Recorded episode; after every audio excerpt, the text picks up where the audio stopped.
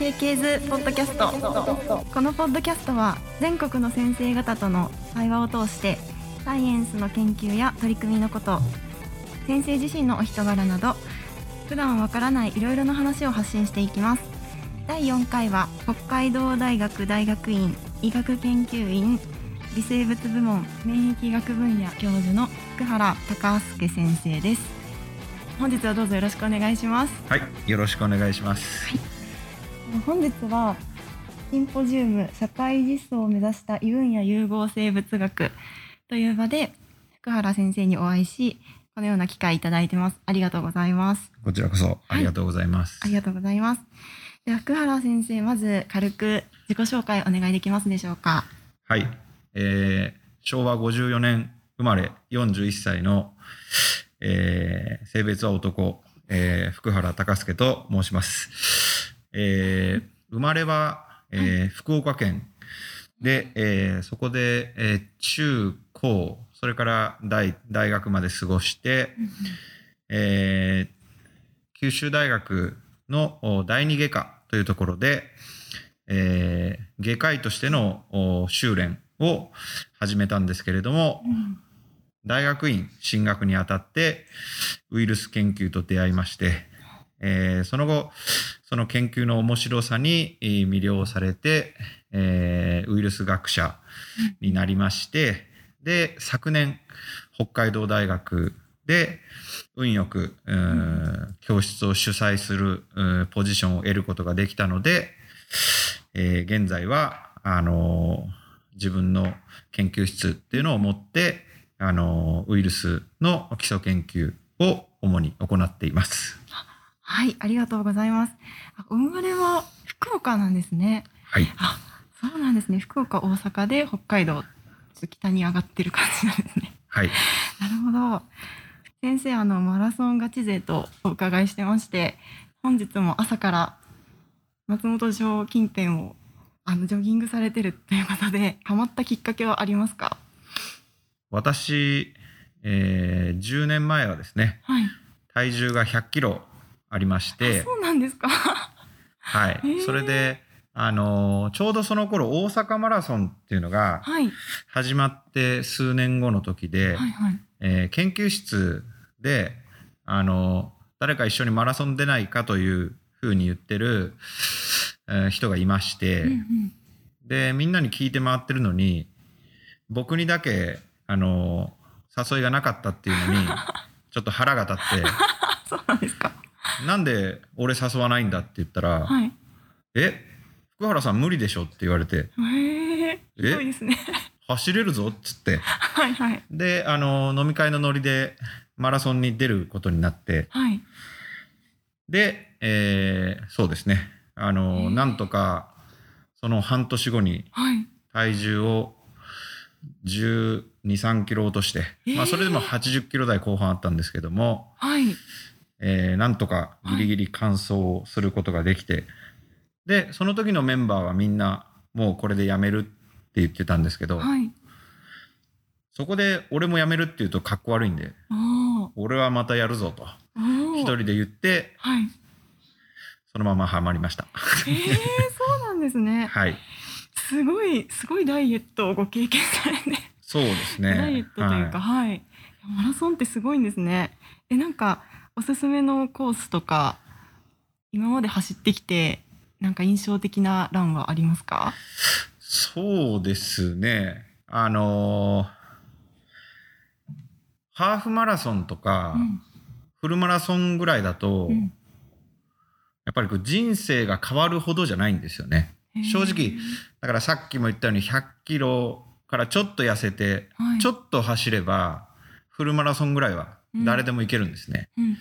なのでやっぱりこう自分の人生にこう何かやり遂げたぞというはい。ふうに何かを残すっていう意味では、はい。やっぱりこう100キロを超えるはあウルトラマラソンというのをやっぱりこう走ることではい。やっぱりこう自分の人生の中のはい。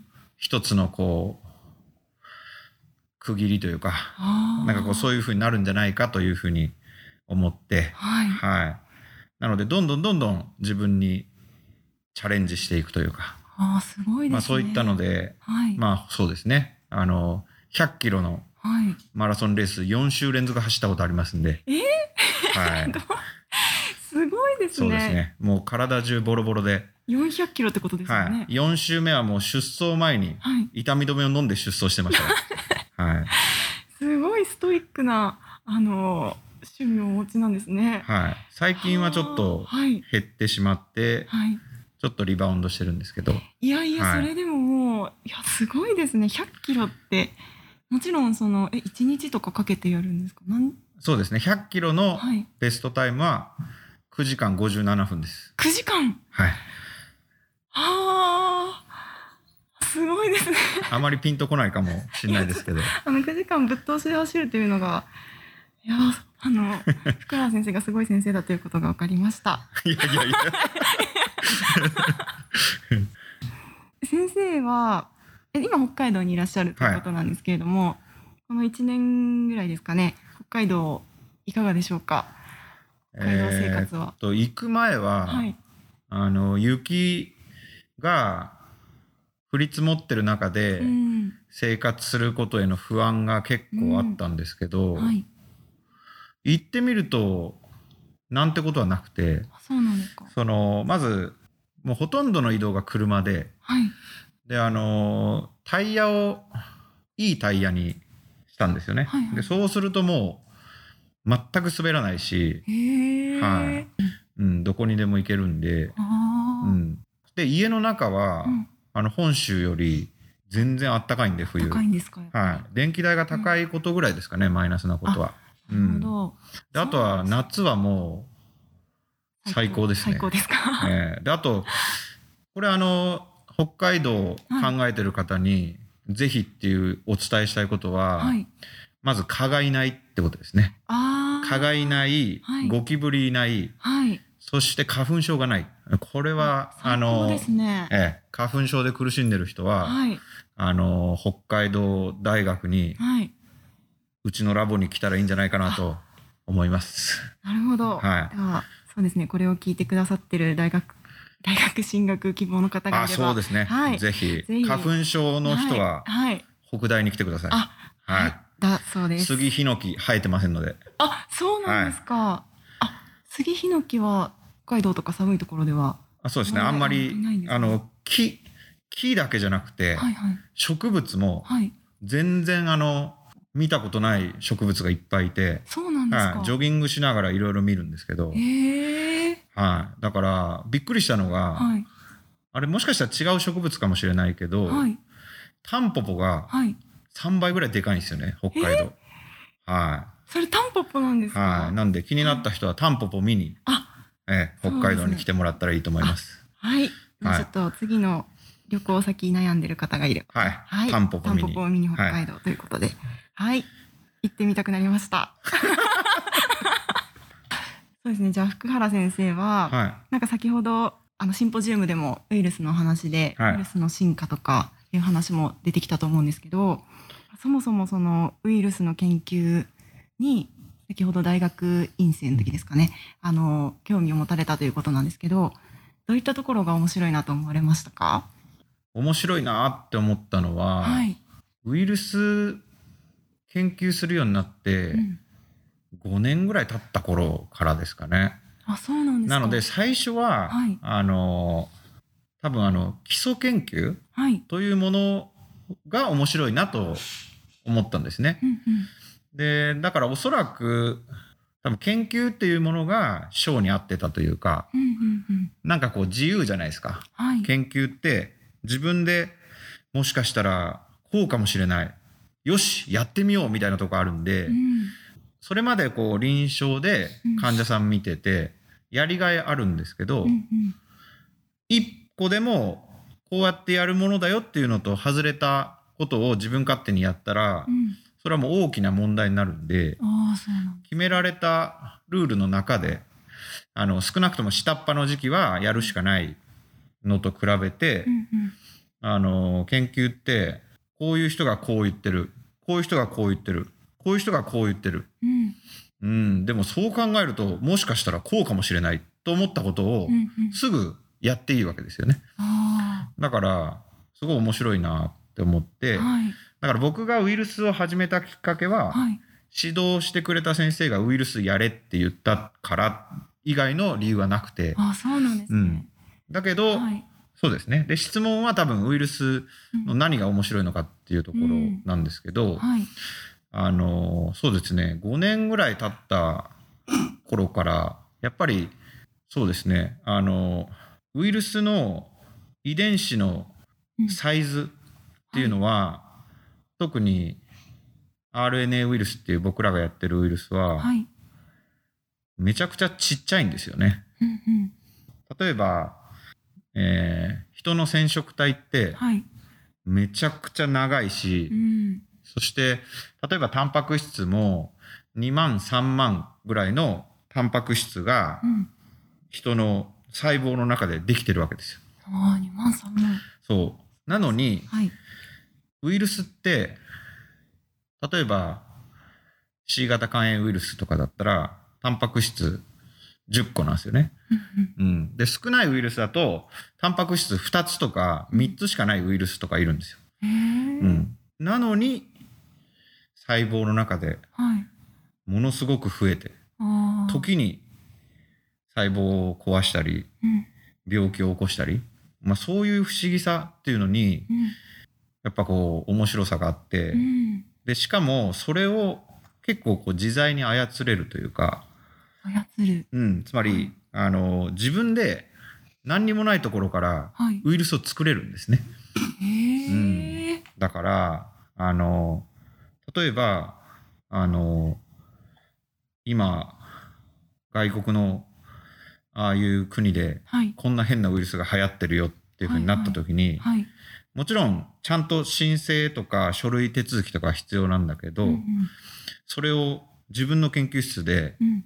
ゼロからそのウイルスを作り出したり、すごいですね。うん、そういうことができて、はい。うん、でしかもそのウイルスうん。がどんどん進化していく速度ははい。めちゃくちゃ速いんですよ。そうなんですか。うん、でそれをやっぱりこう見てハマっちゃってますね。ああそうなんですね。うん、面白いです。なんかその進化っていうとなんかまあコロナウイルスとかうん。変異していて今すごく問題だと思うんですけど福原先生のおっしゃってる進化っていうのはうん、その変異とまたちょっと違ってきますか？変異は、はい、あの進化のうん、構成要素ですね。あ構成そう要素そうそう。要は進化していくっていうのは、はい、こう前に進んでうん、こう変わっているっていうことあになるのでそうすね。はい、例えばウイルスがもちろんその進化を遂げるためには変異が必要なんですけど、うん。変異っていうのはその遺伝子が何かに入れ替わってるっていうのが変異なので、うんうんうん、なるほど。うん。なのでそのそうですね。進化っていうのはあのある環境でうん。より増えやすくなるとか、あうん。そういったことを進化っていうふうに捉えてて、うん、なんかねそうですね。だから僕のやってる研究のど、うん、いわゆる一つの売りとしてははい、そういったこう研究をするためにいろんなウイルスを人工的に作れるっていうのがはい、自分の一つの売りなんですよ。あうん、だから一は般の人からするとい、危険なウイルスをゼロから作れるのっていうふうになるんですけど、はい、はい、そこはもちろんきちっとしたルールと、うん、きちっとした書類手続きと、うん。そしてきちっとした設備の中できちっとやってるんで、うん、うん。そうじゃないところで危険なウイルス作ってうん、バーってばらまいて えへへって言ってたら本当にやばいやつなんですけど、はい。あのええあの基本的にはそこはもうきちっとしてる中ではい、あのそういった研究をしてはい、っていうのはい。がその面白いところであり、うん、うん、まあ、自分自身はきっとこうそういう感染症うん、制御に向けたうん、部分にこう貢献してるとは信じてるんですけどね。いろいろなウイルスを作ることで、うん。その先ほどおっしゃったウイルスがウイルスとして優れてるようになっていくことがし進化だと思うんですけどだからそれを解明することでまだ起きてない感染症のウイルスとかについても知見となるっていうことですかね。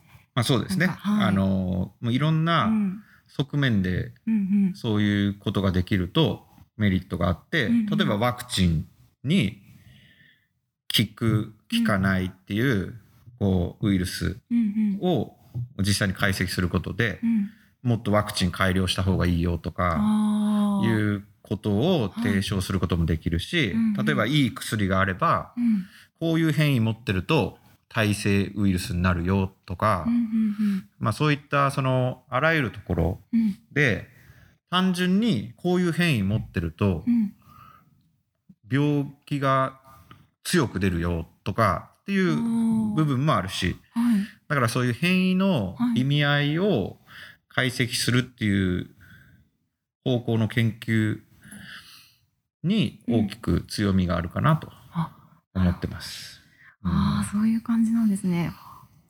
なんか今だと結構ここ1年半ぐらいコロナウイルスでうんうんウイルスの業界がすごく活発になってると思うんですけど、今先生がその力を入れているというか、解明したいと思ってることをちょっと教えてもらってもいいでしょうか？そうですね。はい。あのーそうですね。あの具体的なことを言うと、うん。これからね、論文発表するものの内容になっちゃうんで、ああ、れな、あのーうんうん出せない部分もね、はいもちろんあるんですけど、はい。基本的には、その、あのコロナウイルスで言えば、うん。その、どんどんとこう出現してる変異うん。っていうものの中で、うんやっぱりこう、変異が入ることで、うん。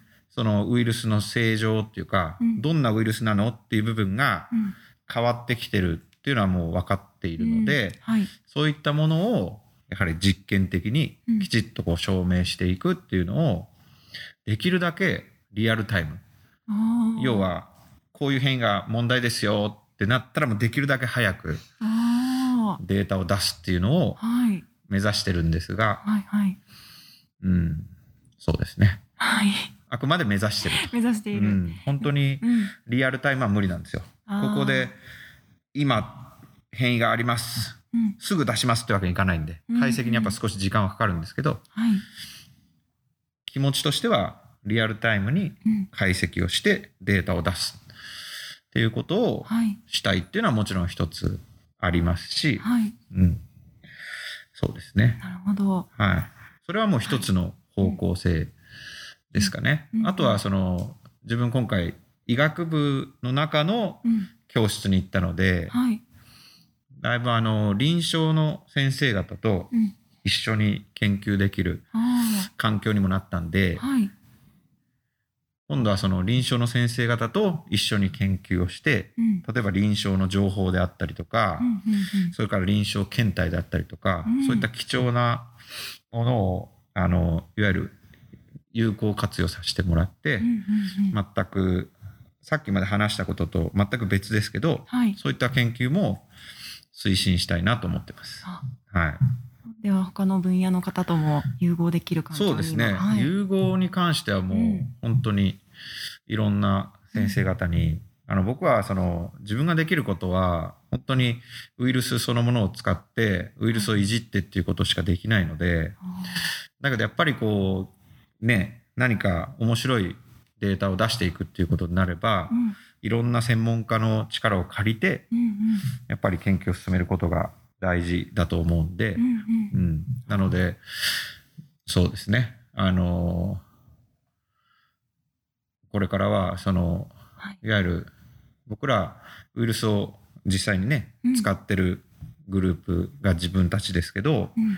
そういう実際に病気というのを起こしてるうん臨床の現場、それから一方で、あの、いわゆるこう、僕らウイルスとか実際使うんで、こう、ウェットって言うんですけど、はい。いわゆるドライの先生方ですよね。はいはいあの、もちろん、あの、す数学の、おいわゆる数理シミュレーションを、うんあの、実際そ、自分のやってる研究にこう取り込んだりあそういうのを全部合わせたようなうん研究を、あのどんどん進めたいっていう中ではい。試行錯誤してるんですけど、ああ、そうなんですね。はいなるほど。まあウイルス学といってもいろいろなそういう専門分野があって、それが融合していくっていうことで、いやそうですねだからウイルス学が自分で、ああ、そういうことか。そうじゃない部門ですね、うん例えば臨床医学とかうんそれこそそれこそあの数理生物学とか、うん。うん。それからあのおそらくなんかそういう進化とかを専門にやってる人もいるだろうしはい。今いろいろ一緒にやってるっていうグループだけで言えば免疫学の先生もいるし、うんありとあらゆるいろんな先生に専門的なサポートをいただきながら、うんうん。よりこう自分の研究をこう膨らましてはい面白くしていきたいっていうようなビジョンですかね。なるほど。うんちょうど今日のシンポジウムのあ、まあ、あそうですね。そうです、そうです。あの、これかららの時代、異分野融合はうん、ものすごく大事だと思っていて、はい。はい。では先生が今研究以外で興味のあること多分福原先生多趣味だと思うんですけれども一押しのものがあったら教えてください。あーそうですね。まあでもスポーツ観戦はうん、好きですね。あスポーツ観戦も好きなんですね。あの、結構王道、王道のスポーツって日本人が好きなはい。王道のスポーツってやっぱプロ野球と野か、球はい。うん、サッカーとか、サッカーとかねはい。ありますけど、はい。僕はなんかこう、あんまりこう、王道よりも、まあ、マイナーとまではいかないけどう、ん。その王道の次ぐらいのスポーツを見るのが結構好きで、へえ。はい。だから、相撲とかね。ああ相う撲。ん。はい。あとはテニスとか、あねうん、タイムリーですけど、うん。競技関係なく、はい。オリンピックは見ますね。あオリンピック。うんオリンピック好きで、うんだから、実は、うん多分オリンピックを一番エンジョイするには、はい。あの日本開催じゃない方が実はねあの 日本開催だと、はい。平日仕事してる時に競技してるじゃないですかそうですね。だからあの意外とうん海外のオリンピックの時は、うんうん。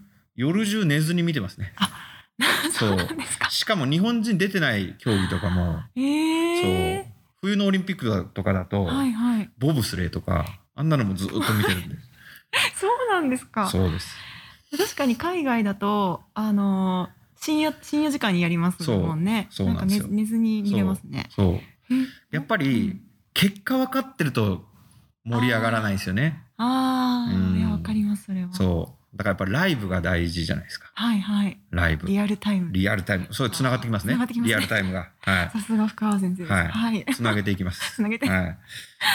ああそういうことですね。はい。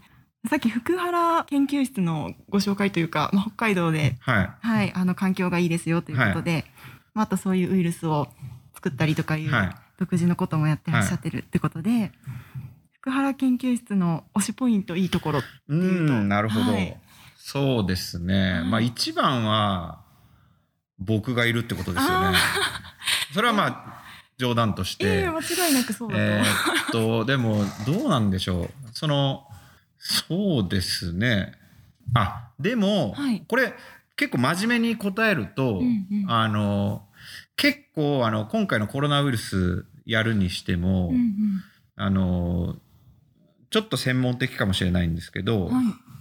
P3 っていう、はい。あの、ウイルスを使える部屋が、かあの病原体が外に出ないような、うんうんそして実験する人がすごいこう守られるようなうんうん。厳重な設備みたいのがいるんですよね。はい。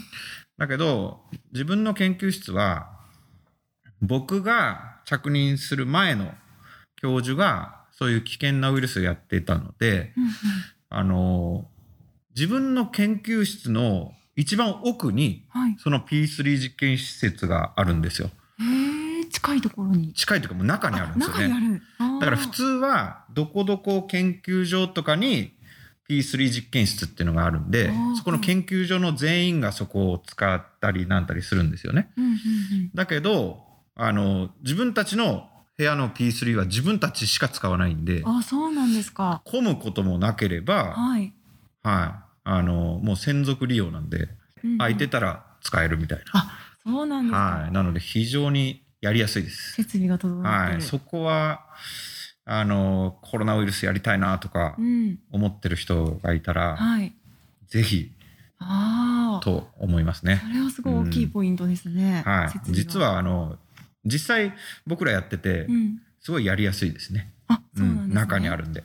うん。あーじゃあ福原先生、はいその医師医師としても少少々やってたということなんですけどはい。はい。その時からまあ研究者に今なられてますけど、そういった経験の中ですごい今に生きてるというか、あはい、学んだことはありますか？あ、ありますね。いろんな側面でプラス要素があると思いますね。うんうん。それは、まず一番大きいのは、はい。あの、その頃のつながり、うん、っていうのが、あの、例えば、今の北海道大学の外科の教授は、九州大学時代のはい。自分のこう上司なんですね。えー。ですし、はい。まあ、今も九州大学ともつながってこう一緒にやってるっていう意味でうん。そういうどうしてもあのそういう知り合いがいるかいないかで、うんそういうけん臨床検体だとかそういったのを共同研究で使える使えないがうん。大きく影響しちゃうところはあるんですよ。はいはい。なのでどこの馬の骨かわからない人がうん。サンプルくれって言っても、うんうん。誰やってなって終わっちゃうんですよね。で、それはなんでかっていうと、提供する側もいっぱい手続きがあるからなんですよ。うんうんうんだけど、そこで知り合いだと、はい。まあ、福原のためやったらやるかっていうような感じもあったりしてうんうんなので、そ、そこは一つ強みですよねう。んうんうん確かに。であとは、もう一つは、その、まあ、どのぐらい生きてるかっていうと、その、あくまで自己評価なんでね。周りの人が、いや、お前それ全然活かせてねえよって言うかもしれないんですけど、やっぱり少なからず、やっぱりこう、6、7年うん。ぐらい、こう、いわゆる患者さんの、うん。いわゆる診療に携わって、その、いわゆる、あの、臨床的にどういったことが問題なのかとか、うんうん。あの、どういったことを研究したらいいかとか、うん。まあそういったことの、いわゆるこう、研究の一番最初のスタートの部分ですね。そういう最初の発想の部分が、やっぱりこう、そういう臨床の時に思ってたものに、うんうんあの基づいてるのかなって思うんですよねあ。そうなんです。はい。で、例えば、まあ、これは全然臨床に基づいてないですね。ないけど、はいちょっと話したいのは、はい。基礎ウイルス学者になってう、ん7年ぐらいその研究ばっかりやってたっていうのが、あのね、C 型肝炎ウイルスっていうはい肝臓に病気を起こすウイルスがいるんですけど、はい。なんで肝臓にだけ感染するんでしょうみたいなね。そんなことって、あの、自分が臨床してた十数年前、はい。どの情報を見ても載ってないんですよ。で、なんでだろうと思って、はい。研究始めようと思って調べても、うん。どこにもないんですよね。えそうなんだ。そう分かってなかったんですよ。だから、それを解き明かそうって思ってう、んうん。うん、研究して、実際なんかなんとなく分かってきたんですよね。あもちろん、僕らだけじゃなくて同時進行で他の外国のチームとかもやってて、はい。まあ、その人たちと切磋琢磨しながら、はい。だんだん明らかになってきたんですけど、はい。なので、なんか、結構思ってる以上にうん。分かってないことってものすごく多いんで。うん実際自分が興味を持ってはいやる研究はうん。結構何でもいいっていうか、うん。だけど、あの、研究を実際にするには先立つものがいる。うんつまり、それはお金、研究費っていうのがいるんで、はい。そこに関しては、あの、しっかりあ、の、研究資金を獲得して、その獲得するときにうん自分のやりたい、思ってること、面白いだろうっていうふうにアピールしてうんうん。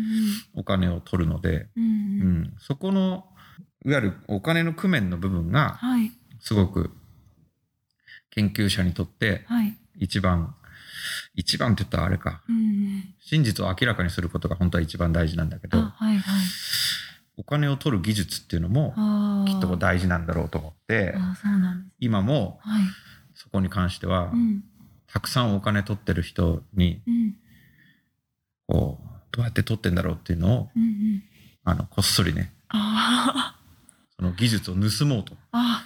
うん、日々思ってんですけどあ。ね。なるほど。うん、そうですね。そこ気になりますね。どういったね技術があるのか。いやもういっぱいありますよ。はいここでもうこれ企業秘密だからね。ね。企業秘密だから言えないんですけど、ここでは。それはもういっぱいありますね。うんうん、確かに解明する手段がまず必要ですね。そうですねねうん、実際いい申請書だから通るわけじゃないっていうところもあるんですよね。あ、そうなんですか。うん難しいですね。だから結局審査員がいるんでね。あだから審査員が分かってて先生よろしく頼むよみたいなことはあんまり良くないけあ、ど、だけどやっぱり知ってる先生が審査員の一人だったりするんですよね、うなんですか。だからやっぱりなんですかね。やっぱり結局じゃあまとめて何が一番大切かって考えると、うん、なんかこうラブピースなんじゃないかなっていうことになるんですよね。これ なんでかっていうと結局あのいろんな人とうん、こうね友達の輪を広げて、はい。たくさん知り合いがいれば、うん、あのやっぱりそういう人のつながりが増えてくるじゃないですか。だからもちろんそれが今日の異分野融合研究といううん、一緒にみんなでやろうよっていうところにもつながるし、うん、そういったその実は見えないうん。裏で実はそういうパワーが働いてたりとか、うん、する可能性ありますよね。そうですね。その先生がさっきおっしゃってた、あの、医師をやっててよかったっていうところでも、うん、いやそうですね。人のつながり。やっぱ、うん。それはそうですね。うんうん。本当結局研究ってこうねう、んうん、あの「ドラゴンボール」のはい。ドクター・ゲロがねこもって人造人間作って すごいことやったみたいなことってやっぱり今の時代ではできなくて。やっぱりこういろんな人とつながって、あのーそれぞれの先生の力をねうまく利用してい。ろんな人とできる限りウィンウィンな関係になってはい、うん、うん。ううんん、やっぱ本当にだから小学校1年生の時にはい、友達100人できるかなとか言ってねそういう歌があったと思うんですけ ありまどしたね、この大人になってもその通りですね。あ、それ一番大事だと思います。あ、そうなんですね。あまあもちろんあ、うんあのこういう感じなんでうんよく喋るんで、あの嫌われ。てる部分もあるかもしれないです。あのあいつうっさいよなーって思ってる人もいると思うんですけど だけど結局もじもじしてはい。踏み出さなかったらうん。あいつあの場にいたの？みたいななるじゃないですかう。んなるほど。それだったらね、うんやっぱ嫌われる人がいたとしても、なんか仲良くなれる人もうん、うん、うん、増えたらいいかなと思って、うん。ラブピース。そうですね。それはもう本当に自分のはい。モットーの一つですかね。あはいいいいことを聞けました。はいはい。では、えっ、と本日は北海道大学のあの福原隆介先生にお越しいただきました。貴重なお時間いただきましてありがとうございました。こちらこそありがとうございましたありがと。うございました。